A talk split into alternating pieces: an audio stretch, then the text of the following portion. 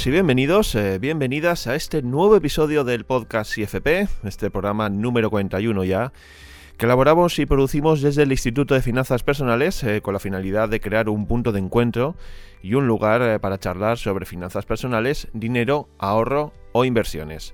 Soy Esteban Ortiz, eh, coach financiero del equipo del IFP, y para hoy os he preparado un gran programa en el que vamos a hablar de impuestos, ahorro e inversiones inmobiliarias. Antes de entrar eh, con el avance de los contenidos, eh, os sigo recordando que estamos preparando un programa especial de preguntas y respuestas con Dimitri Uralov y que estamos encantados de que nos escribáis y nos planteéis pues aquellas dudas o consultas que os gustaría que Dimitri os fuera contestando. Tenéis la dirección de correo electrónico podcast y cuando tengamos pues el material suficiente realizaremos eh, dicho programa. Vamos ya con los contenidos de hoy. Decía al principio que vamos a hablar eh, sobre impuestos y lo vamos a hacer con el fundador del IFP, con Dimitri Uralov y es que vamos a hablar con él sobre las posibilidades y las opciones que tenemos eh, para pagar menos impuestos. Sin duda se trata de una de las grandes preocupaciones que tenemos eh, y una limitación que existe siempre pues, cuando hablamos de dinero. Después eh, el coach financiero Mario Pérez nos va a explicar cuáles son los principales problemas que ha visto en sus clientes para no ahorrar. En este caso, Mario nos va a aportar su experiencia en este campo y vamos a ver eh, qué es lo que nos cuenta. Y por último, el inversor eh, Pau Antó va a tratar de enseñarnos qué es lo que él ha llamado la ley del 120 para comprar o invertir en inmuebles. Os recomiendo que no os lo perdáis. Pues expuestos eh, ya los contenidos de hoy, comenzamos en unos instantes.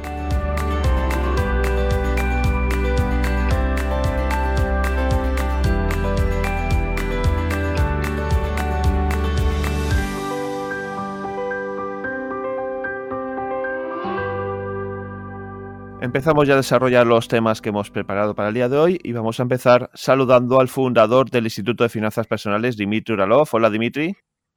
¿Qué tal, Esteban? Como siempre, un placer tremendo estar aquí. Bueno, y vamos a hablar de una preocupación generalizada que tiene la, sociedad y que no es otro que el mundo de los impuestos. Y ya que muchos ciudadanos pues, se preguntan, Dimitri, si es posible pagar menos impuestos. Es una pregunta. Buena pregunta, ¿eh? Muy interesante, sí. Bueno, típico tema que todo el mundo quiere saber más, ¿no? sí, sí, sí.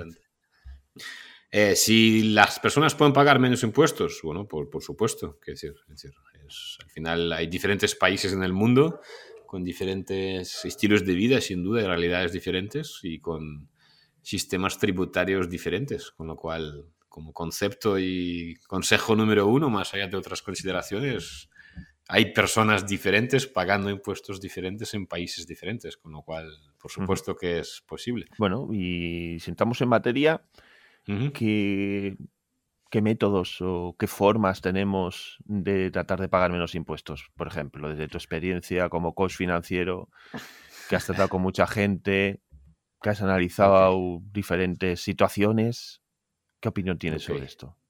Bueno, a ver, yo creo que la primera cosa que le diría a la gente es que para mí, desgraciadamente, como demasiadas personas empiezan a pensar en el tema de impuestos demasiado temprano. Eso es el primer punto. Y segundo, creo que, y relacionado con esto, es como se empiezan a pensar en esto y dedicarle tiempo cuando en realidad el ahorro real fiscal que tendrían en caso incluso de conseguir como cosas, ¿no? Es, es mísero porque tienen poco, poco que proteger, digamos, ¿no? Y, en general, como no suele ser un tema demasiado productivo para ellos, además de afectar muchas veces incluso ¿no? en, la mentalidad de la gente, porque al final cuando uno empieza, o sea, cuando tú piensas en pagar menos impuestos como de entrada, y todavía, es decir, para pagar menos impuestos, primero tienes que pagar muchos impuestos. Eso creo que es como una buena regla. Y si tú todavía no pagas muchos impuestos, es que quizás no es un tema que deberías, ni, en el que deberías de pensar, porque primero deberías de llegar a una situación donde pagas muchos impuestos, ¿vale? Ya sé que suena como absurdo, Dimitri, ¿por qué no pagar menos impuestos de entrada? Si es cierto, ¿no? Es como, es por supuesto que si puedes conseguir esto, es cierto. Lo que pasa es que en mi experiencia, normalmente como la mentalidad de generar mucho valor para después pagar muchos impuestos y para después decir un día basta y empezar a buscar vías de pagar menos, es muy diferente de la mentalidad de la gente que directamente quiere pagar menos impuestos. ¿no? Es como, es casi, casi como mentalidad de eh, abundancia versus mentalidad de escasez, honestamente. Porque es distinto. Y te lo digo yo, o sea, he sufrido de ambas cosas y es como he tenido ambas mentalidades en mi vida, creo. Y no es todo tan, digamos, blanco y, o negro, ¿sabes? Es, es un tema que he conocido a mucha gente, como bien dices, y honestamente, si me tengo que dar como con una mentalidad, me quedaría más con la mentalidad de rollo, ¿no? Pues Amancio Ortega, ¿no? O gente que enfócate primero en ganar mucho dinero, ¿no? Porque en este proceso, la transformación por la que vas a pasar, personal y profesional, eh, como esta es la fuerza que te va a permitir después pagar todo aquello que haces es necesario, si es que se puede, ¿no? Para después llegar a pagar menos impuestos, ¿no? Que, podemos hablar de eso, pero es como, ese punto me parece como mucho más importante que, que todo lo anterior. De hecho, probablemente la mayoría de las personas que están ahora escuchando este podcast deberían de pagarlo y, y, y, a mirar el siguiente, ¿no? el siguiente ponente, porque probablemente no están todavía para pagar menos impuestos, ¿vale? Y, suena mal, pero, pero realmente es así, ¿no? Es como, hay casos y casos, por supuesto, ¿no? Si vives en Argentina o si vives en, en fin, ¿no? Como en un país así como donde realmente es un infierno, o donde, o sea, te puedo entender. Pero si todavía no eres ahí, ¿no? Como un empresario que, un, no sé, un trabajador que realmente pues genera mucho valor, gana mucho dinero, normalmente es demasiado temprano. Mi experiencia, ¿eh? repito, cada uno que escoja su vida. Yo de hecho tampoco, después, no, yo siempre he procurado tener este tema vigilado desde el principio, pero para mí, por ejemplo, si hay, siempre digo que hay tres habilidades, ¿no? La de ganar dinero, la de eh, ahorrar dinero y luego la de invertir dinero, luego está la cuarta, que pocas veces hablamos, que es la de conservar dinero. Y para mí un poco el tema este fiscal está más en conservar dinero, en que, o sea, esa cuarta, que suele venir después. O sea, ya tienes que estar como ganando lo suficiente como para ya poder, ¿no? Como invertir bien, habiendo ganado bien. Y en este, ahí sí que es cuando esto se vuelve importante. Pero yo me enfocaría todo lo posible en, en esa parte, ¿no? Más como en ganar dinero y pagar, que en pagar menos impuestos. Claro, porque cuanto más dinero ganemos, efectivamente vamos a ganar mucho más, pero claro, tendrás que rendir cuentas a nuestros queridos amigos del fisco, ¿no? Correcto. Sin embargo, estaremos en el lado contrario. Si ganamos poco dinero, es la única forma de no pagar impuestos, ¿no? Porque, o sea, muy pocos impuestos, ¿no? Exactamente. Bueno, en el vídeo ¿no? que tengo en internet, sí. cómo pagar efectivamente menos impuestos, es como el primer punto que, que digo, ¿no? Es decir, la gente no se da cuenta de que una persona que gana eh, que paga muchos impuestos, es una persona que gana, digamos, dinero, no me decía mucho dinero, pero dinero, ¿no? Entonces, como que es absolutamente cierto que en muchos países del mundo hay como un régimen fiscal que penaliza a la persona que tiene éxito, porque según va avanzando en el nivel de valor que aporta al mundo, cada vez mayor trozo de este valor se lo queda el Estado, por alguna razón que nunca voy a entender, ¿vale? Eh, con lo cual es cierto que es como, es bastante frustrante esta parte, porque es como, cuanto más trabajas, ese dinero que, ¿no? El, esfuerzo adicional, como que cada vez es menos tuyo los frutos de, este esfuerzo adicional, pero eh, es cierto eso, ¿no? Que digamos que al final, a nivel monetario, ¿no? Es como que vas a ganar siempre, si pagas muchos impuestos, es porque por tu lado de la ecuación, seguramente te ha quedado bastante dinero, ¿no? Es decir, y cuantos más impuestos pagas, más dinero te queda por tu lado, ¿no? Es decir, luego puedes estar contento, descontento, ¿no? Te puedo fastidiar, ¿no? Hay diferentes puntos de vista sobre esto, pero esta parte creo que es clave. O sea, no creo que hace falta hablar mucho más de eso porque es evidente, ¿no? Pero al final es eso, ¿no? Como no nos ocupemos de este tema, o sea, es como, me lo invento, personas que se pasan la vida mirando zapatillas de correr, que si unos, que si otros, que si una tecnología, que si otra, y luego salen una vez por semana a correr. ¿no? Es decir, mucho mejor que salgan tres o cuatro, es mucho más importante para su salud que escoger correctamente las zapatillas. es un poco algo muy parecido aquí con este tema. Bueno, pues eh, este es el primer punto, como muy bien dices, que, señalas tú en tu vídeo, que, al final, bueno, es un poco el hilo conductor con el que hemos empezado esta charla, ¿no? Pues, céntrate en facturar, en ganar dinero, y a partir de ahí ya piensa luego en pagar impuestos y cómo, lo, cómo los puedes arreglar, porque ahí vamos ya hacia, el, hacia otro punto, Dimitri, cuando ya estamos ganando dinero y ya nos podemos plantear, como tú bien dices, estamos aportando valor al mundo, eh, no hemos pensado si pagamos mucho, si pagamos poco, pero llegado un momento en el que estamos ganando dinero de una forma activa, eh, generando mucho valor, eh, ya ahí, ¿qué planteamiento nos podemos hacer? Porque si podemos decir, vale, sí, estoy pagando muchos impuestos, pero ¿qué soluciones puedo tener aquí en este caso para pagar menos o un poquito menos, mm, acogiéndome a esos resquicios legales que hay? Bueno, a ver, yo creo que hay, o sea, realmente, de verdad, de verdad, hay dos formas, ¿vale? Luego hay una como tercera categoría de trucos y cosas donde algunas de estos trucos y cosas pueden funcionar, otras están ahí como bordando la legalidad, que a veces funciona igualmente, ¿no? Pero es como, pues vamos si quieres saber, o sea, es lo mismo que cuento, ¿no? En el vídeo al final, pero es como, o sea, la primera cosa de todas, y esto creo que cada vez más personas se dan cuenta, según va avanzando la tecnología, según avanzando, va avanzando el mercado laboral, se vuelve cada vez más evidente. Muchas personas lo hacen directamente, ya no por razones de impuestos, sino por razones más pues, de seguridad, seguridad jurídica, etc. ¿no? Es como la mejor manera del mundo, si estás dispuesto a pagar el precio, de pagar menos impuestos es mudarte. ¿vale? Literalmente. O sea, no hay más. No hay nada que, es como hablamos en otro podcast, ¿no? de que Tú no puedes cambiar el sistema político, tú no puedes hacer una reforma monetaria, informe fiscal, o sea,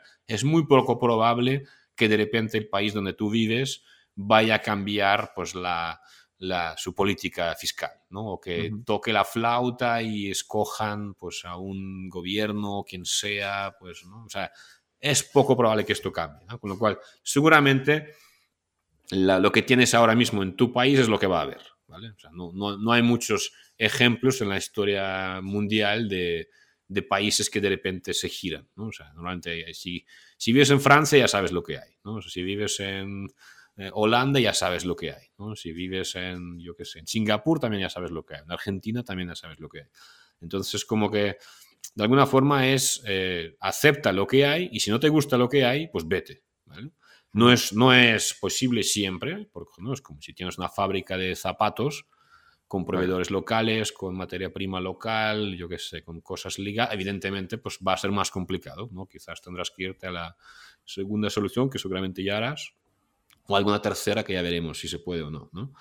Pero si eres un consultor informático que trabaja desde casa, ¿no? O eres un, yo qué sé, tienes un negocio online o tienes, en fin, ¿no? No sé, una marca que fabrica en China igualmente y te da igual hacerlo pues desde Portugal que desde Chipre que desde Argentina. Pues bueno, pues no es como evidentemente el mundo está a tu servicio y yo creo que en general, incluso, de hecho no solamente eso, sino este planteamiento, ¿no? como a la hora de plantear cómo trabajamos, en qué sector, qué habilidades desarrollamos, de qué manera lo hacemos, incluso una persona, ¿no? Hablando de la gente que no quiere llegar al punto de ya pagar muchos impuestos, se quiere como proteger desde el principio, pues esto también afecta, ¿no? Es decir, si tú desarrollas una cosa que está muy, muy ligada al país, al idioma, a, no sé, ¿no? A como a algo físico, pues, pues evidentemente después pierdes esta libertad. Si sin embargo ya lo tienes en cuenta desde el primer momento, ¿no? Como ser en este sentido como lo más ligero, lo más ágil posible, pues esto después te permite tener pues, más facilidad para moverte ¿no? por el mundo. Eh, es una pregunta, es, realmente muy fácil, ¿no? muchas personas, más allá del coste, ahora podemos hablar de esto, ¿no? de que esto supone pues, a nivel de ¿no? familiar, de, etcétera, ¿no? como el precio que hay que pagar. Eh, sí, o sea, es muy buena reflexión que pues, los oyentes pueden hacer, es decir, tú podrías ahora mismo pues, mudarte a Chipre, a Georgia, a Singapur, a donde tú quieras, Australia, eh, Australia no creo que sea, un muy buen país, pero no desde el punto de vista fiscal. O sea, ¿podrías desarrollar este trabajo ¿no? o este negocio que tienes como desde allí? ¿no? Pues oye, tus, tus habilidades, el valor que aportas al mundo, es exportable, ¿no? Lo podrías, te lo podrías llevar o podrías ofrecer estos mismos servicios en Australia, ¿no? O en la Luna o en donde sea, ¿vale? O no, estás ligado pues a un idioma, a un mercado, un empleador, ¿no? Es como son reflexiones que creo que uno tiene que hacer, porque repito, para mí, desgraciadamente, para mucha gente, es muchas veces como la, primera y la solución más eficaz que existe y, en fin, bueno, hay una industria entera ¿no? que se dedica a esto, con mucha gente que engaña a mucha gente. Luego la realidad muchas veces es muy diferente, pero sin duda alguna es una vía muy, muy, muy fácil para mucha gente. A, sí se puede hacer, es muy efectivo, más que fácil, es efectivo, sin duda. Pero realmente compensa cambiar de vida completamente, eh, llevarte a la familia, si es que tienes familia, es los traslados, todo, todo ese alto precio que hay que pagar, ¿no? Realmente se compensa con. ahí, es donde vamos, ahí es donde vamos, Esteban, otra vez. Es decir, te, si ganas 30.000 euros al mes, al mes, bueno, al mes probablemente sí, si ganas 30.000 euros al año, eh, pues va a ser mucho más difícil, porque efectivamente, o sea, el precio a pagar por, o sea, el precio es, es grande, no nos engañemos, es decir, depende de la mentalidad de uno, depende de lo fácil o difícil que se desenvuelve en situaciones diferentes, depende de digamos, del destino, ¿no? O sea, no es lo mismo mudar estando en España, pero qué sé, pues mudarte a Andorra, que estando en España, mudarte a Alemania, que mudarte a Rusia, o como, ¿no? Es como, es muy distinto porque el choque eh, cultural puede ser mayor, el choque de idiomas, en fin, no es como al final, pero pues uno, pues de nuevo, ¿no? es como si hablas idiomas, pues es mucho más fácil, ¿no? Si tú, si trabajas por internet es mucho más fácil, etcétera, etcétera, ¿vale? Entonces, ¿existe el coste? Bueno, por supuesto, o sea, es como no, no, nada es gratis en este mundo. Entonces, el tema también ahí es como, si tú ganas un millón al año, pues es muy probable que tu pareja lo entienda mucho más ¿no? que si ganas 30.000. mil. De nuevo. Y es mucho más probable que los costes de todo, de traslado, de cambio, ¿no? porque al final hay un coste que tienes que pagar muchas veces incluso por adelantado, ¿no? y de, todo, ¿no? De, de, la propia mudanza, de mover las cosas, de reconectar, reconstruir todo, de, ¿no? de las, del precio de las estructuras o, en fin, ¿no? es como de, instalarte en un nuevo lugar, etcétera, etcétera. Hay un coste emocional, hay un coste relacional, hay un coste cultural, o sea, hay un coste, no es para todo el mundo. Ahora, yo personalmente creo que es como bastante menos traumático, o sea, puede ser lo traumático o lo menos traumático que uno quiera. ¿no? Es decir, hay, casos de éxito en, en, ambos casos y hay casos de fracaso también en ambos casos. Por lo tanto, es, es, un tema de, de, decidir, pero tiene un coste, tiene un coste de dinero, tiene un coste de tiene consecuencias, tiene, en fin. Pero ahí está lo bonito de ser una persona, digamos, más libre en este sentido y poder desarrollar tu actividad de tal forma que luego pues, el coste sea menor. ¿no? Claro, ahí además eh, este cambio de vida implica también, pues eso, eh, hacer las cosas de otra manera, supone cambiar la mentalidad, eh, supone, pues lo que hemos estado hablando, ¿no? Un alto precio que no pretendemos que nuestros oyentes se, se muden, ¿no? Y se cambien de país, pero bueno, es una idea que si quieres pagar menos impuestos, pues tienes que hacer, puedes hacer o, o seguir este camino de cambiarte de país, empezar nueva vida y pagar el precio que conlleva esa nueva vida. Eh, bajando... antes de, perdón, sí, también, o sea, sin olvidarnos, evidentemente, o sea, es como, si, si te mudas de país, no solamente pagues un precio, obtienes un ahorro, ¿no? Es decir, con lo cual muchas veces mm. todo este precio como mínimo a nivel económico y muchas veces a nivel, digamos, o sea, es mucho más fácil, ¿no? O sea, yo tengo muchos amigos, ¿no? Que se han mudado en diferentes lugares y y claro, cuando, o sea, cada vez que se acuerdan de la cantidad de dinero ¿no? que, que, tenían que ingresar y cómo este dinero ahora pues se queda en sus cuentas, ¿no? Es como todo es más fácil, ¿no? Con, hmm. con no sé, miles y miles y miles de euros de ahorro, es como todo es más fácil de superar, ¿no? Es como te vas al centro comercial y, te, y lloras un poquito y gastas el dinero que no es una forma, ¿no? De decir, pero es como o sea, está también la otra parte, ¿no? O sea, la sensación de sentirte libre o la sensación de vivir en un país con un sistema fiscal razonable, el no sé, sentir que nadie te dice cómo tienes que vivir, nadie se mete en tu vida en todos los aspectos, o sea, tiene, es bastante, ¿no? Es, tiene mucho valor eso y vale la pena experimentarlo. Pero bueno, en cualquier caso también hay otro tema, que es como al final nada es, a mucha gente, tú dices que no pretendemos, yo encantado de que la gente amplíe sus horizontes, o sea, no tengo, no creo que, es que igual que es bueno viajar por el mundo, ¿no? Y ver el mundo, porque te abre la mente, vivir en otros lugares también te abre la mente. No tienes por qué irte para siempre. ¿no? Es decir, puedes ir, ver qué tal va, y si va bien, ¿no? Si no vuelves. Como el no ya lo tienes, el volver ya lo tienes ya sabes cómo. Muchas veces incluso como que uno al moverse mm, cambia su manera de pensar. ¿no? Es como que todas aquellas cosas que parecían inamovibles resulta que no, ¿no? Es como tú piensas que necesitas, ¿no? Como tienes dependencia de muchas cosas y luego te vas las cortas, ¿no? Y resulta que tampoco eran tan importantes, ¿no? Entonces es como... Es un proceso interesante. Lo que pasa es que esto de, mudarse de país eh, todavía no está muy interiorizado de la sociedad, ¿no? Y hay, hay mucho, mucha discrepancia sobre esto, ¿no? Hay muchas opiniones que, que tratan, bueno, lo vimos con los youtubers en, que se fueron a Andorra, que lo tratamos en, un, episodio, ¿no? Es como que genera controversia, ¿no? Que se van porque huyen de este país y dejan de pagar los impuestos aquí para llevárselo a otro lado, cuando en realidad al final estamos protegiendo nuestro propio trabajo y, ese, ese valor que aportamos a los demás, ¿no?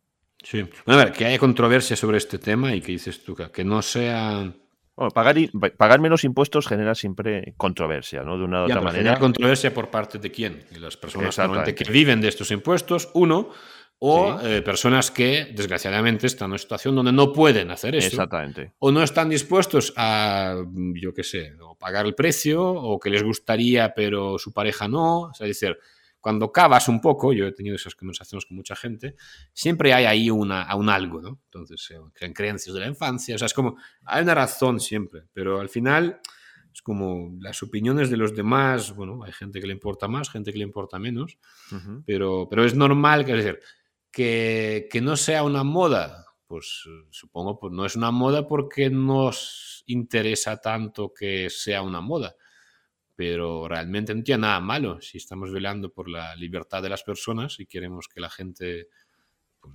refuerce su libertad. Pues, a ver, al final un país como mm, tu proveedor de internet te trata mal y si tienes otro, pues te vas a otro o de telefonía. porque tienes que tratar de forma diferente pues, al, al, estado que ni siquiera escogiste? Tú naciste ya ahí. ¿Vale? Es decir, tú no elegiste nunca, no votaste nunca por, para que las cosas sean de una forma u otra como hemos hablado, ¿no? Es, decir, es difícil cambiar el status quo en un país, por tanto, pues, ¿qué te queda? Pues votar con los pies, votar con tu cartera, O sea, ¿qué problema hay? ¿Por qué, qué tiene eso de malo? En realidad, si la competencia, en ese caso fiscal entre estados, es positiva, porque entonces los estados, igual que las compañías de telefonía móvil, tienen que constantemente estar atentos a las demandas, necesidades de sus ciudadanos para ofrecerles pues como un buen deal, ¿no? Porque si no se van. Y en ese sentido, pues igual que un mercado liberalizado de telefonía móvil hace que los precios sean más bajos, pues igual que un mercado liberalizado de, de estados que ofrecen ventajas fiscales a la gente, pues también hace que los impuestos bajen y al final esto sea haya mejor deal, deal para ciudadanos de cada uno, ¿no? Así que, no sé, yo no. Yo creo que es, bueno que se potencie esto. Y no, no tiene nada malo, es como viajar, ¿no? No sea que viajen, no sea que vean el mundo y vean que se pueden hacer otras cosas. Eso me recuerda mucho, sobre, por ejemplo, en Rusia, ¿no? En, en el siglo XIX todavía. O sea, cuando ya media Inglaterra estaba construyendo ahí vías de tren y, y máquinas y ya, ¿no? Es como estaba, era un país industrializado. En Rusia el zar no quería, el emperador, pues no quería construir carreteras para justamente evitar que la gente se pudiera ir de un sitio a otro y ver otras realidades, ¿no? Y, o sea, pues es un poco... Me recuerda bastante a esto y no creo que sea algo positivo. Hmm. Bueno, pues estamos viendo esa parte en la que mm, nos podemos ir eh, fuera para pagar menos impuestos, pero mm, no hay que engañarse, Dimitri. La mayor parte de la sociedad mm, lo puede se lo puede plantear, pero no termina eh, realizando esa, esa actividad de marcharse. Y lo que buscamos los ciudadanos de a pie es el, los atajos. Eh, eso está, estarás conmigo en que intentamos hacer eh, eh, pagar menos impuestos usando los recovecos que nos permita la ley de la forma más sencilla que podamos.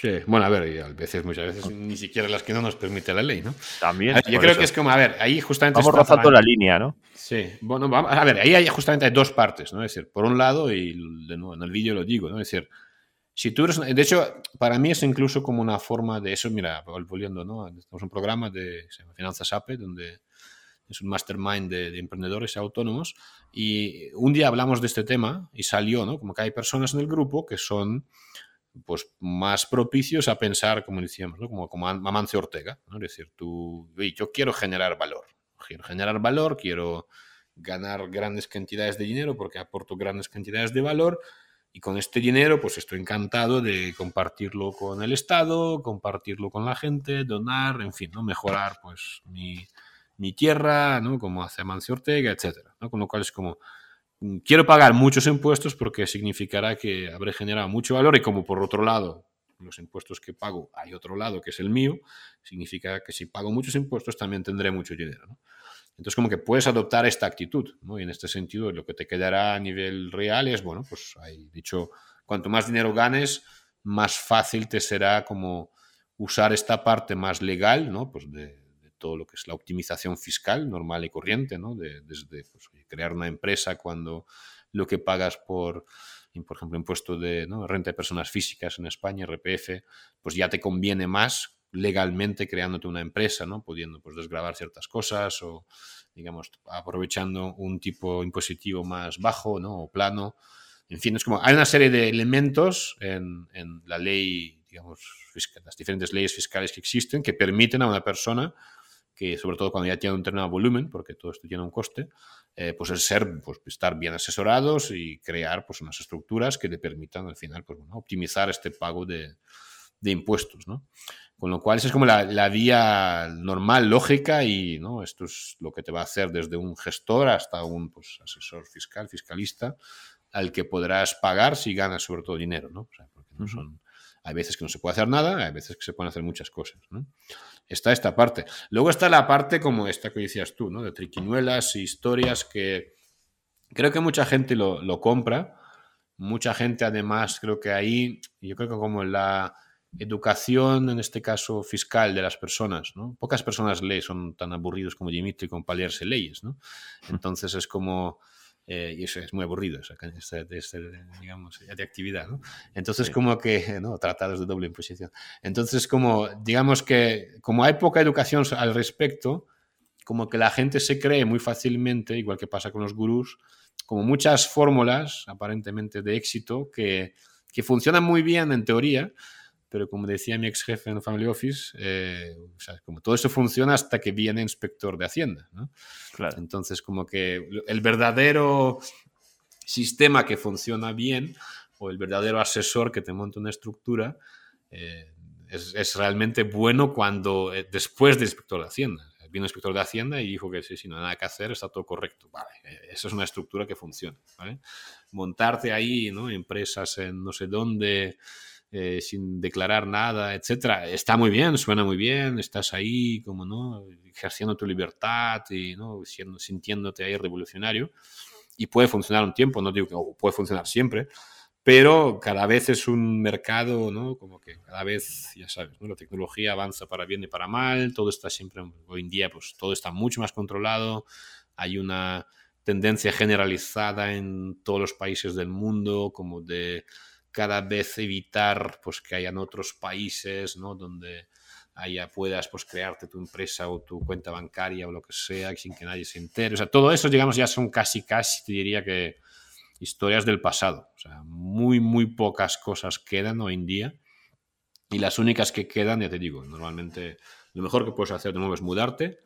Y si no, pues más allá de cosas lógicas normales, ¿no? De optimización fiscal, ¿no? Totalmente legales y previstas en las leyes, bueno, o sea, puedes estar ahí en la línea esta, ¿no? Como línea roja cruzando un poco, tal, que se entiende, ¿no? Mucha gente, pues, que se opera totalmente pues, en efectivo, opera, en fin, intentan como irse a la economía B, la, ¿no? Pero, pero bueno, son, son temas, repito, que suenan muy bien, pero que desgraciadamente, o sea, yo quiero educar, más que educar, quiero animar a la gente que esté escuchando esto si están empezando, como, si están pensando en como comprar productos, servicios, cursos, soluciones por parte como de toda esta industria que existe, ¿no? es como de nuevo, para grandes problemas hay grandes soluciones y cuando hay grandes soluciones, muchas de estas soluciones son basura, porque es así, sobre todo en un campo donde la gente no tiene educación, ¿vale? Por tanto, es como que siempre animar a la gente que, yo por un lado como que me fiaría mucho más de gente que es mucho más eh, ¿cómo decirlo? Mucho más pesimista, ¿no? Es decir, fíjate más de un gestor que te dice, mm, eso es complicado, eso no va a pasar, o eso va a oler mal, o eso, o sea, naturalmente es mejor fiarse de este tipo de profesionales. Digo fiarse porque muchas veces no tendrás criterio. Lo ideal sería tener criterio, pero bueno, ¿vale? Que digamos de gente que todo, sí, sí, sí, ningún problema, esto no funciona, no hay problema. O sea, es como, cuidado con eso porque si fuera todo tan fácil, ¿no? Ya lo habría visto Hacienda, ya lo habría bloqueado, ¿no? Entonces es como, cuidado que normalmente o, es para como existen estructuras que funcionan pero requieren inversión de tiempo, dinero ¿no? y lo demás. O hay gente que vende pues, a personas que simplemente no saben, no conocen, no saben distinguir pues, soluciones mágicas que bueno, son mágicas hasta que venga inspector de Hacienda. Así que, bueno, ahí un poco, no sé, no sé si sirve, es suficientemente práctico, pero, pero bueno, la, mi experiencia es un poco esta. Bueno, pues tu experiencia yo creo que es lo suficientemente válida para que la gente tome notas y se haga una idea de lo que de esos, eh, esos pasos que puede dar o, cómo puede esas soluciones eh, que puede encontrar para pagar menos impuestos. Dimitri, pues un placer tenerte un día más con todos nosotros en este podcast del Instituto de Finanzas Personales y esperamos y confiamos en contar contigo en el próximo episodio. Perfecto, Esteban. Un placer como siempre. Un abrazo.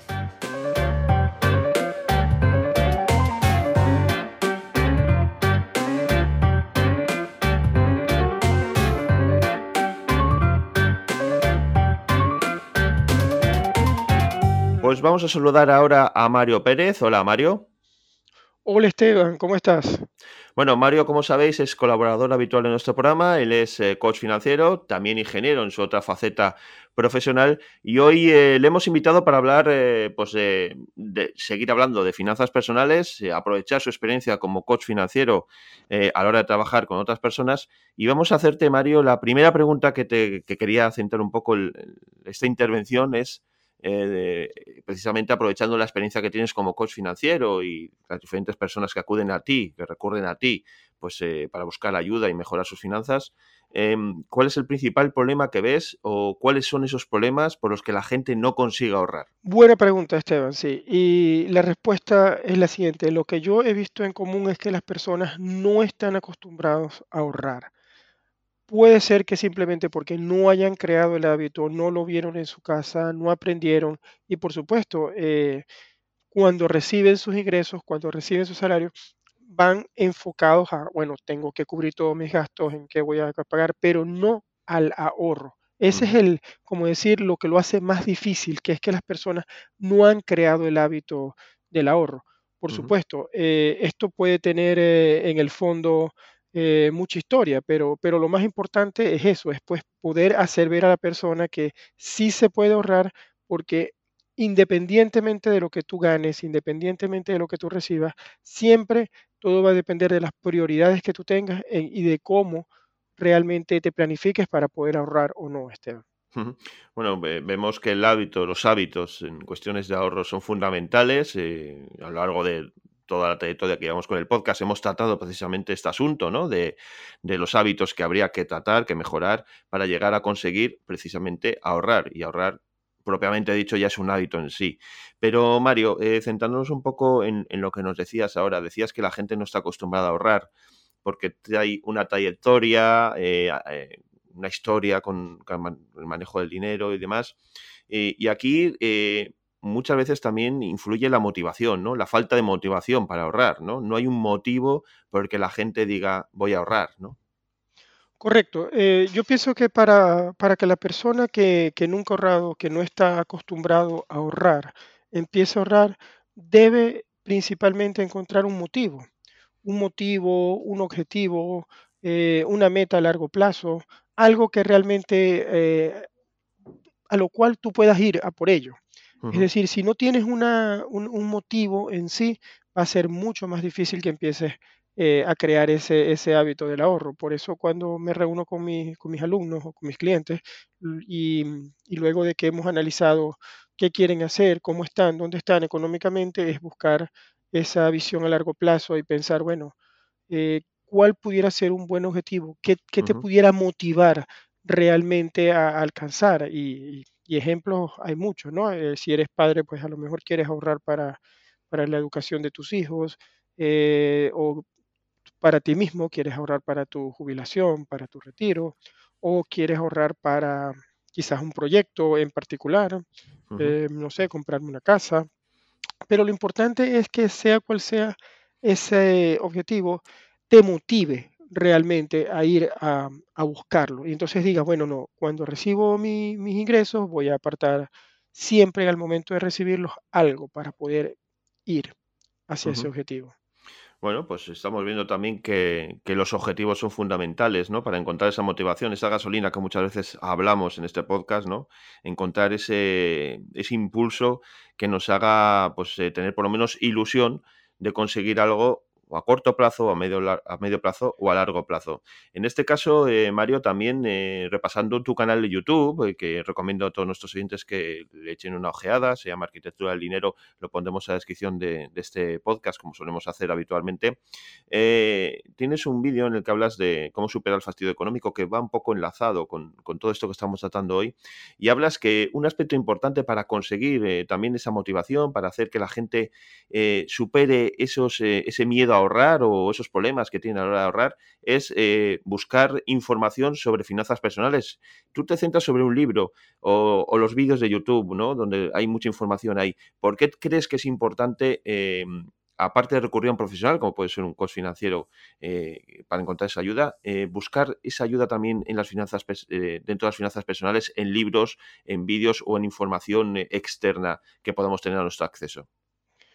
Claro, Esteban, y, lo que sucede es que si bien es cierto que la motivación puede ser el primer paso para empezar a ahorrar, y retomando, rescatando de lo que estábamos conversando, no es suficiente, Esteban, no es suficiente la, la motivación en sí, porque eso te va a poner en un camino, te va a marcar hacia la búsqueda de ese objetivo, de esa meta a corto, mediano o largo plazo. Pero necesitas, por supuesto, llenarte de herramientas. Y en este caso, eh, como tú mencionas, yo en uno de mis vídeos eh, nombro eh, un libro que a mí me pareció muy, muy bueno y que realmente con, ejemplos muy precisos y, y es el libro La transformación total de su dinero de Dave Ramsey, que es un es un, es un gurú en las finanzas personales en, eh, Estados Unidos. Eh, este libro realmente yo lo puedo recomendar porque luego de haberlo leído, te digo, te da pasos fáciles a seguir para ponerte en el camino del ahorro y en el camino de una buena planificación económica como tal. Y, es curioso porque esto, esto nace de, una pregunta, o, más que una pregunta, un comentario que me hacía uno, uno de los suscriptores del canal, de, no, mira, ¿cómo hago para, para superar ese fastidio económico? Es, es normal, creo que para todos, sentir que, a veces no, nos fastidia estar mirando los números, estar revisando nuestras finanzas, pero creo que el precio de no hacerlo es mucho más caro que el, que el hacerlo porque cuando, cuando realmente colocas, colocas el ojo en, ver tus números desde una forma de que te va a beneficiar, entonces eh, ese fastidio económico que, se siente, yo creo que puede superarse. Y como le decía a esta persona, bueno, mira, para poderlo superar tienes que tener una motivación, pero también tienes que elevar tu educación financiera, tienes que leer un libro, hay mucha información sobre finanzas personales disponible de forma gratis en la red, en internet, en podcast, vídeos, en libros. ¿Qué más que comprar un libro que valen poco y el, y el beneficio que te da es exponencial como tal? Sí. Bueno, pues estamos viendo, pues eso, estamos haciendo un repaso cómo podemos introducirnos en, en las finanzas personales en momentos en los que nos cuesta entrar, en los que no sabemos cómo hacerlo, o directamente tenemos esas dificultades eh, porque no tenemos eh, los hábitos, ¿no? No, sabemos eh, cómo implementarlos para hacer que nuestro dinero, por lo menos retenerlo o, que vaya creciendo poco a poco. Y Mario, lo siguiente que te quería preguntar es, hemos repasado el tema de los hábitos precisamente, ¿no? El, hábito de ahorrar. Em, también en otros de tus vídeos dices que uno de los grandes problemas también que tiene la gente es que aparte de no saber ahorrar, no esa, esa consecuencia viene porque no son capaces de saber ni lo que gastan ni lo que ingresan. Y una de ellas también, viene todo enlazado, es que les resulta difícil apuntar gastos, ¿no? Correcto, Esteban, sí, sí. Eh, ese es otro de, de, de los retos de, que las personas tienen, es que eh, y, de lo que genera fastidio también económico, que es la parte de, registrar, apuntar los gastos, porque no, quizás, no para muchos es, normal o es común, piensan que quizás apuntar gastos te va a ser una persona eh, que no le gusta gastar, o sea, no sé, tacaño, no sé si esa palabra se utiliza eh, en España, al igual que en Latinoamérica, eh, una persona sí, que, que, realmente gasta poco, pero realmente yo pienso todo lo contrario cuando tú te das la tarea de, de apuntar gastos, de registrar gastos como tal, te estás haciendo un beneficio porque al apuntar tanto lo que ingresa y saber con claridad cuánto te ingresa, porque me ha pasado que hay personas que no saben ni, exactamente lo que ingresan en su economía a nivel de dinero y cuánto sale y por dónde sale. Y la única forma de monitorear eso es apuntando esos gastos, bien sea que lo lleves en papel, lo lleves en digital, en un archivo en Excel o Google, eh, en cualquier forma, pero eso te va a permitir realmente poder, em, poder enrumbarte hacia un buen futuro económico.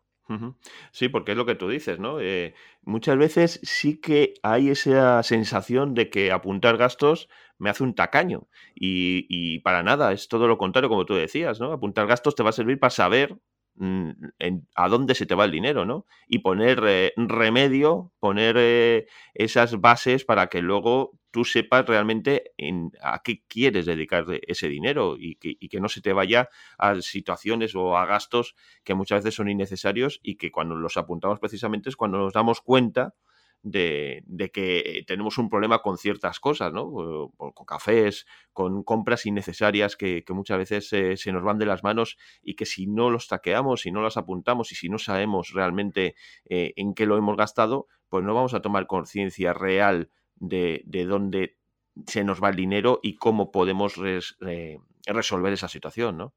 Correcto. Correctamente, sí.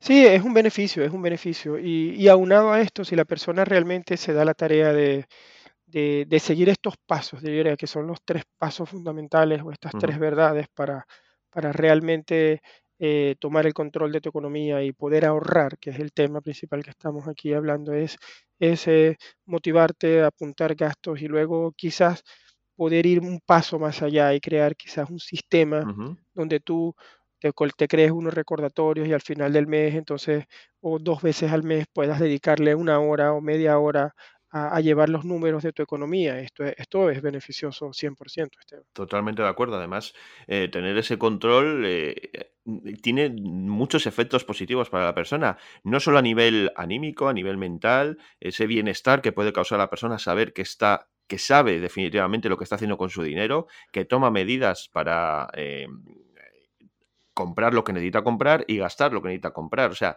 queremos decir que eh, estos sistemas, estos hábitos, este control en nuestras finanzas personales al final repercute en todos los aspectos de nuestra vida y es algo que debemos tener en cuenta y que debemos tomar medidas siempre que podamos y antes eh, de que sea demasiado tarde. Por último, eh, Mario, otro de los aspectos que, destacabas tú en, el tema este del fastidio económico, por ejemplo, ¿no? aplicado al tema de, no saber ahorrar o tener dificultades para ahorrar, es eh, acompañarnos de una persona que nos haga más fácil el camino, ¿no? de tener ese acompañamiento que nos permita ser conscientes de lo que estamos haciendo, ¿verdad? Sí, Esteban, correcto como al principio dije, la motivación quizás nos pone en el camino y luego que tenemos esa, esa motivación, bueno, buscamos herramientas que nos ayudan también a, entender las finanzas personales, pero, pero esto es algo que hacerlo solo cuesta mucho, Esteban. Te lo digo por, por experiencia y, con los alumnos, ¿no? Necesitas una persona que lo haga contigo. Y esa persona puede ser tu pareja, puede ser un amigo, puede ser eh, alguien, algún otro de tus familiares, puede ser un coach financiero, pero sea quien sea, necesitas alguien que realmente esté allí contigo, porque ese acompañamiento es lo que te va a permitir realmente superar ese fastidio económico y lograr alcanzar esas metas u objetivos que te proponga. Es una, en inglés se conoce como accountability partner, em, pero realmente es una persona a la que tú le puedas rendir cuentas, a la que tú le puedas eh, contar lo que estás haciendo, porque eso te motiva adicionalmente a lograr esos objetivos financieros. Sí, porque al final reportar los éxitos que, estamos obteniendo o incluso exponer las dificultades ¿no? a otra persona, pues eh, mm, nos va a ayudar a tener otra visión o a tener otro punto de vista que quizás sí que nos pueda servir de ayuda, pues precisamente para mejorar y, y salir de ese bache, ¿no? Correcto, correcto. Sí, sí, no hay, no hay otra forma. Yo pienso que que el éxito en las finanzas personales está directamente eh, conectado a estos tres pasos que, que, hemos tratado a lo largo de este vídeo, donde realmente la motivación, elevar tu educación financiera y estar en este proceso con alguien, eso, eso brinda frutos al final del camino, totalmente. Bueno, pues hoy os hemos querido traer eh, esas dificultades que tiene la gente a través de un, e, de un, experto, de un profesional en las finanzas personales, de un coach financiero que trata eh, con personas eh, que ha visto, tiene ya experiencia en los problemas que tiene la gente a la hora de, ahorrar y nos, ha nos has traído estos tres puntos, tres aspectos que creo que son muy, muy importantes, que esperamos también que nuestros oyentes pues tomen conciencia, tomen nota de ellos, los asimilen, porque van a ser fundamentales para que sus finanzas personales vayan por buen camino, no tengan problemas en el futuro y además eh, les aporte bienestar en, a nivel anímico y a nivel eh, mental. Mario, pues ha sido un placer eh, poder contar contigo un día más y, estamos seguros que próximamente te vamos a volver a escuchar. El placer todo mío, Esteban, y siempre, bueno, a la orden para compartir con, ustedes en IFP y en este podcast que, al que le has puesto mucho corazón, Esteban, para, para, que siga, para que siga hacia adelante. Muchas gracias, Mario.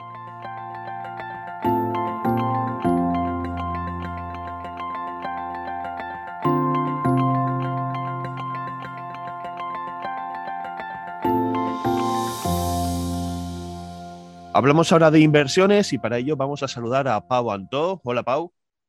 Hola, muy buenas. Bueno, Pau es inversor y formador en el ámbito también de las inversiones y hace ya unos cuantos programas que no contábamos con su presencia y hoy hemos querido invitarle para hablar del campo que más domina, que no es otro que las inversiones inmobiliarias. Concretamente, Pau, eh, vamos a hablar de, de, lo que tú has llamado la ley del 120. Y la primera pregunta pues, es precisamente a qué te refieres cuando hablas de esa ley 120. Básicamente es una fórmula muy rápida para calcular cuál sería un precio coherente que debería tener un inmueble. Evidentemente, esta ley no se cumple en muchas partes, pero entraremos después en eso. Vamos a ver primero qué es esta ley. Esta ley parte de la base que eh, en 10 años deberíamos poder pagar un inmueble.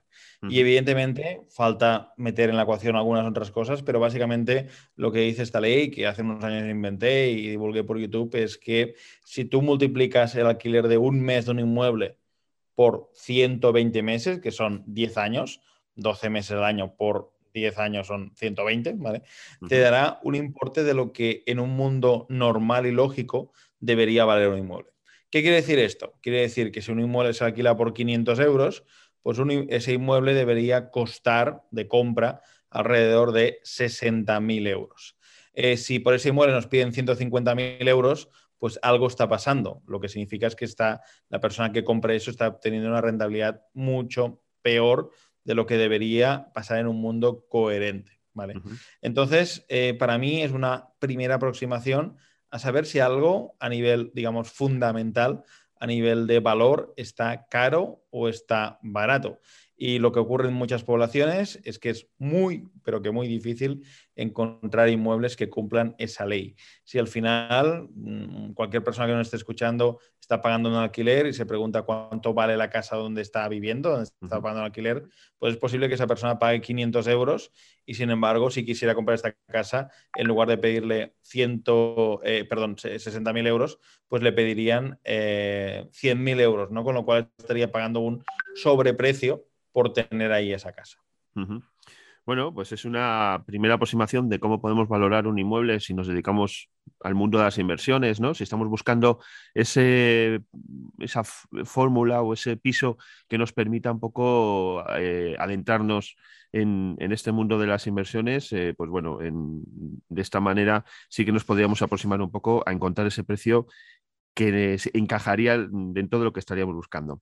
tienes un vídeo en, tu canal de YouTube, Pau, que bueno, vamos a dejar reflejado aquí en la descripción de, este podcast, en el que hablas precisamente un poco, una forma exhaustiva de, todo esto de la ley de 120 y de la búsqueda de, inmuebles, y hablas de que hay dos maneras de invertir aplicando la fórmula del, 120, ¿no? Eh, bueno, en general, dentro del mundo de los inmuebles, pero en aplicando esta fórmula, dices que hay dos maneras de invertir en ella, ¿no? Una que es en valor y otra en rentabilidad. Eh, ¿A qué te refieres con esto?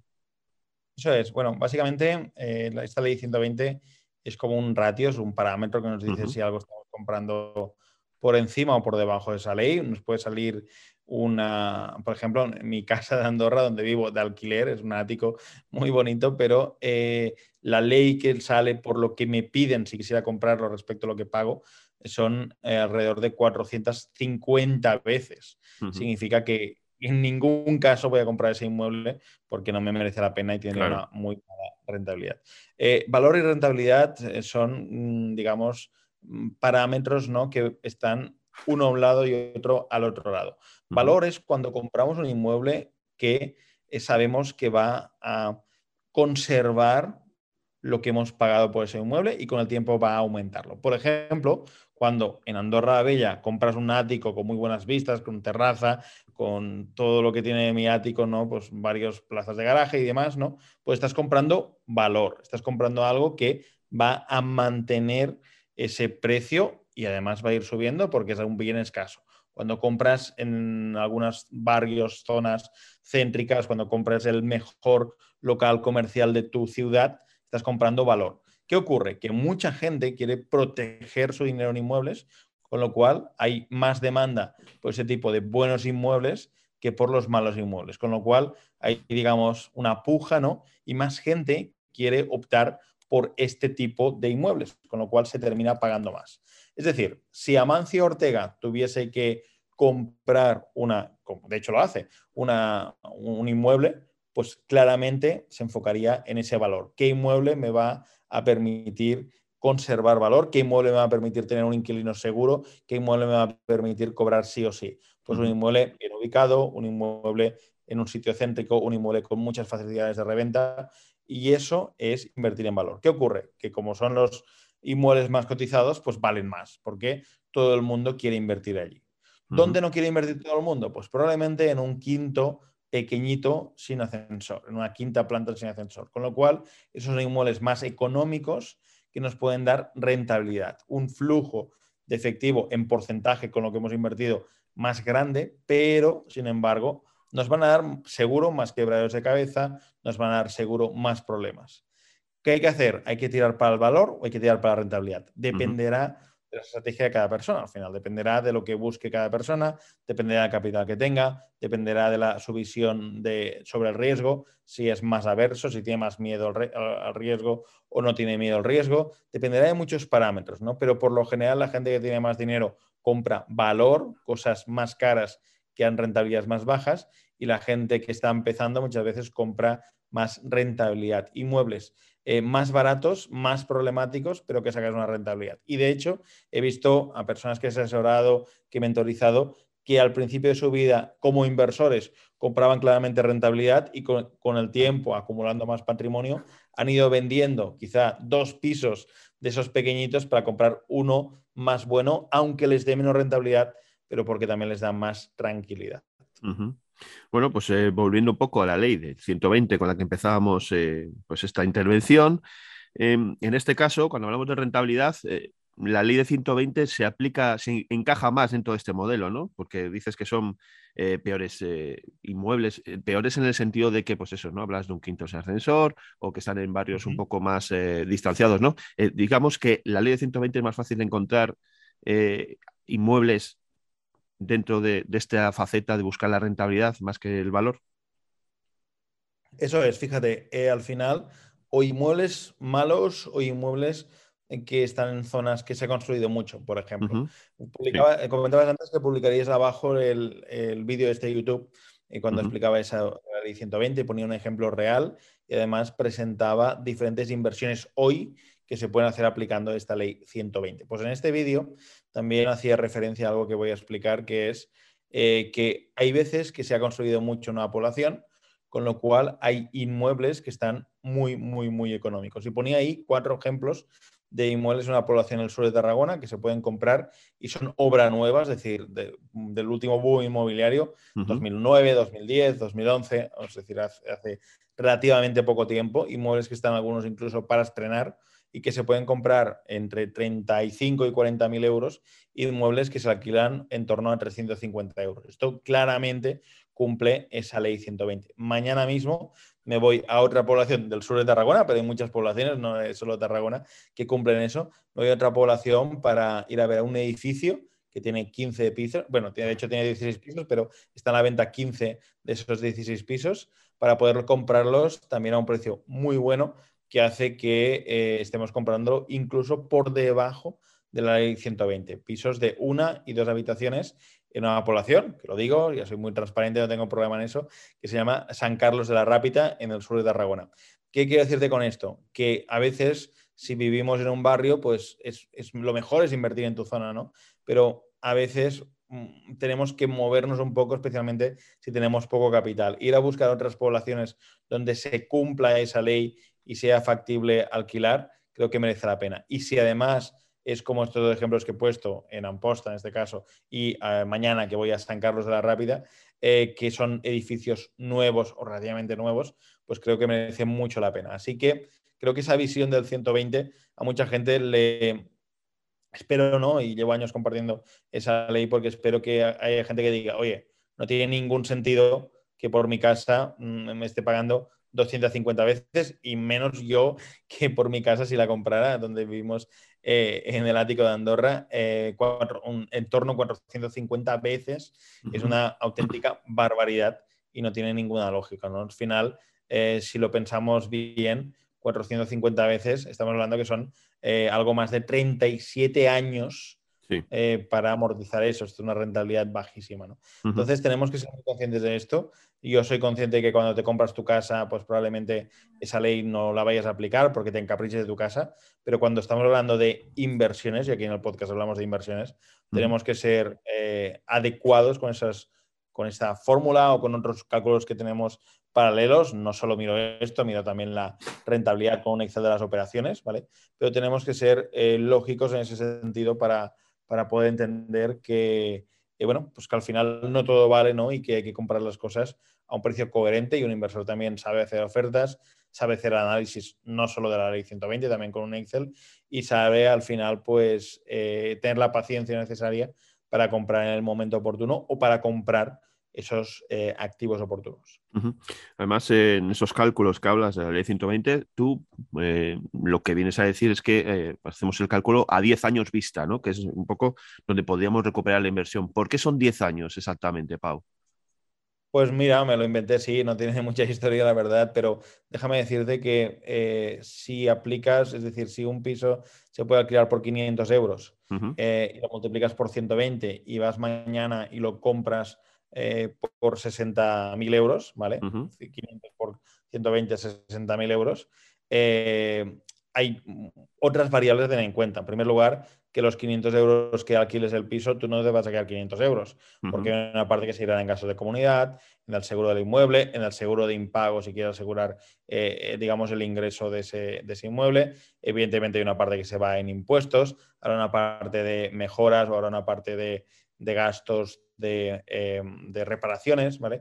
Y también de los 60.000 euros, depende de la comunidad autónoma si está esa persona que nos escucha en España, ¿no? Pero no pagará 60.000 euros y ya está. Habrá que pagar a, la notaría, habrá que pagar unos impuestos de la compra, con lo cual al final eh, no es que matemáticamente en 10 años recuperes, pero es un valor muy rápido y evidentemente nosotros como inversores tenemos un Excel que contempla cada uno de esos detalles, ¿vale? Pero eh, para hacer una ley muy rápida, es decir, venga, 120, 108, 180 y te aproxima de una manera muy rápida en dos segundos, multiplicar alquiler por 120 y estás viendo si estás por encima o por debajo. Luego hay que afinar, pero te sirve muchísimo esa ley 120 para ver en un primer momento si estamos ya en un punto que puede, eh, que se puede o que no se puede, digamos, eh, eh, que puede ser, digamos, coherente comprar o no. Si de primeras te están proponiendo un inmueble a, 280 veces, pues probablemente no merezca la pena, ¿sabes? Bueno, Pau, hablabas antes de las zonas también de mm, muy pobladas, donde se ha construido mucho, donde ha habido un boom inmobiliario, que es donde podemos encontrar eh, buenas oportunidades aplicando esta ley de la 120. Y una de las cosas que, pues, hemos aprendido en las conversaciones que tenemos con gente como tú, con, con expertos, es que muchas veces eh, los, no hay que buscar pisos bonitos, sino pisos feos en los que les podamos dar valor y, donde podamos encontrar valor a través de, la, de, nuestra intervención, ¿no? Y en este caso, la ley 120 también la podemos aplicar a este tipo de pisos feos, ¿no?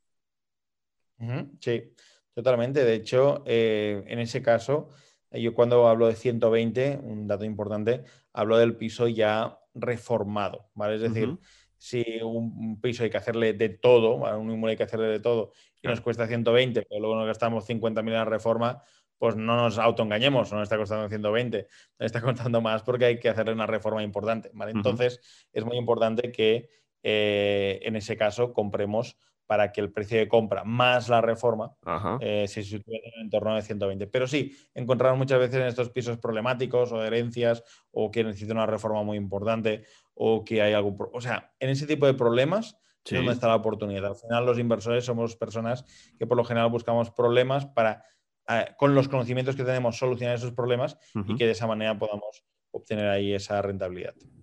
Bueno, pues hoy os hemos querido traer eh, esta ley 120, una ley, bueno, un, concepto creado por, por Pau en, su, a través de su experiencia, a través de los eh, de esta de todo este tiempo que lleva eh, metido en el campo de las inversiones y, es importante que tengáis en cuenta esto último que ha dicho, ¿no? que hay que tener eh, a la hora de valorar un inmueble, tenemos que tener en cuenta todos estos datos, todos los gastos que pueda haber desde la notaría, los gastos de posibles mejoras que podamos hacer o, la reforma incluso. Eh, Pau, no sé si quieres añadir algo más eh, sobre este tema que hemos, del que hemos hablado hoy. Yo animo a todo el mundo que lo haga, que lo aplique esta ley, porque no cuesta nada, es un segundo, pero que no se centre solo en esto, sino que entienda el mercado que entienda la zona, que entienda que si quiere valor no va a pagar 120, va a pagar más de 120.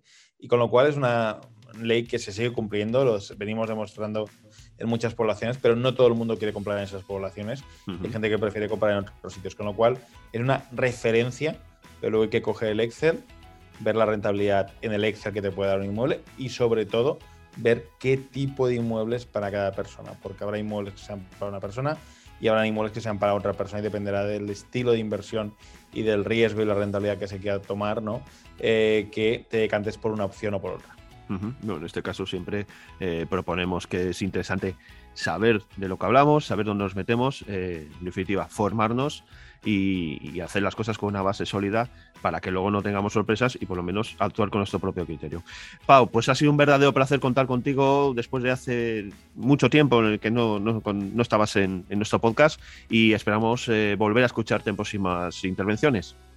Cuando quieras me avisas y yo aquí estoy para compartir con la gente, así que encantadísimo. Muchas gracias.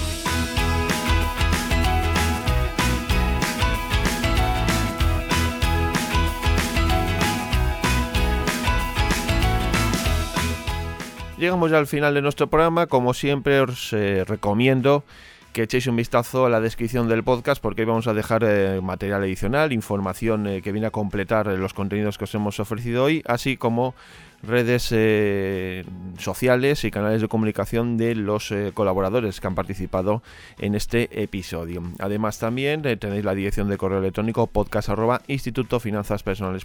para hacernos llegar vuestro feedback, vuestras dudas, vuestras consultas y aquellos temas que os gustaría se fuesen tratando en sucesivos programas. Os recomiendo y os recuerdo también que estamos preparando ese programa especial con Dimitri Uralov sobre preguntas y respuestas relacionadas con todos los temas que tratamos aquí y esta dirección de correo electrónico pues también es el, lugar donde vamos a recepcionar eh, todas esas consultas y preguntas que nos vayan llegando. También eh, podéis hacernos llegar vuestro feedback en las cajas de texto, en las cajas de comentarios que hay en las diferentes plataformas desde donde nos escucháis.